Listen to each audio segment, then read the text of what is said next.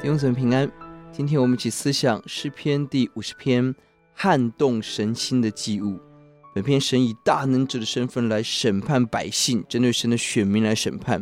一到六节，神审判百姓，回溯到神在西乃山上荣耀的显现，烈风暴雨不断，在西安神显现，呼召天下所有人聚集要审判，审判谁？第四。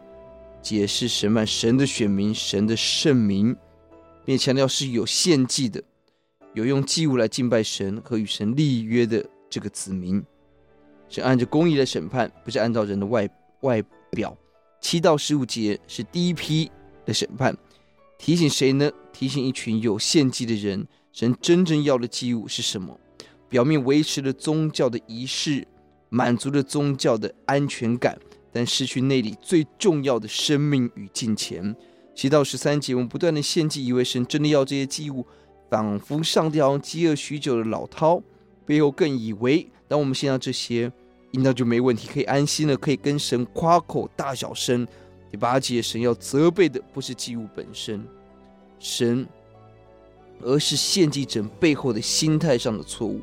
无知人以为神需要这些祭物，事实上，十到十二节。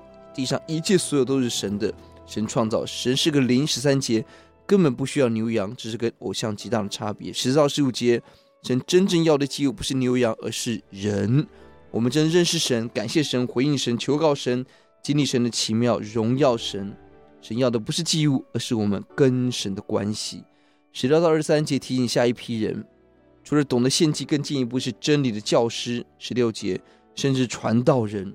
表面在传讲谈论神的话语，背后十七节根本拒绝恨恶神给我们任何的教导，真理在背后不尊重不在意。十八二十节这种对真理的态度，带出各种的污秽的行为，与盗贼同伙，与淫乱者同分。十八节口中一方面说真理，二方面又说谎言、恶言、诡诈、毁谤的话，一口两舌，诡诈所充满。道貌岸然，仁义道德背后，却被神击中了刑罚。二十二节神撕碎，二十一节人以为神与自己一样无知，是非不分，黑白不明。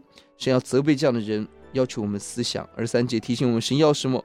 神要的不是祭物，不是很多的道理。二三节凡以感谢献上为祭的，便是荣耀我。那按正路而行的，我必使他得着我的救恩。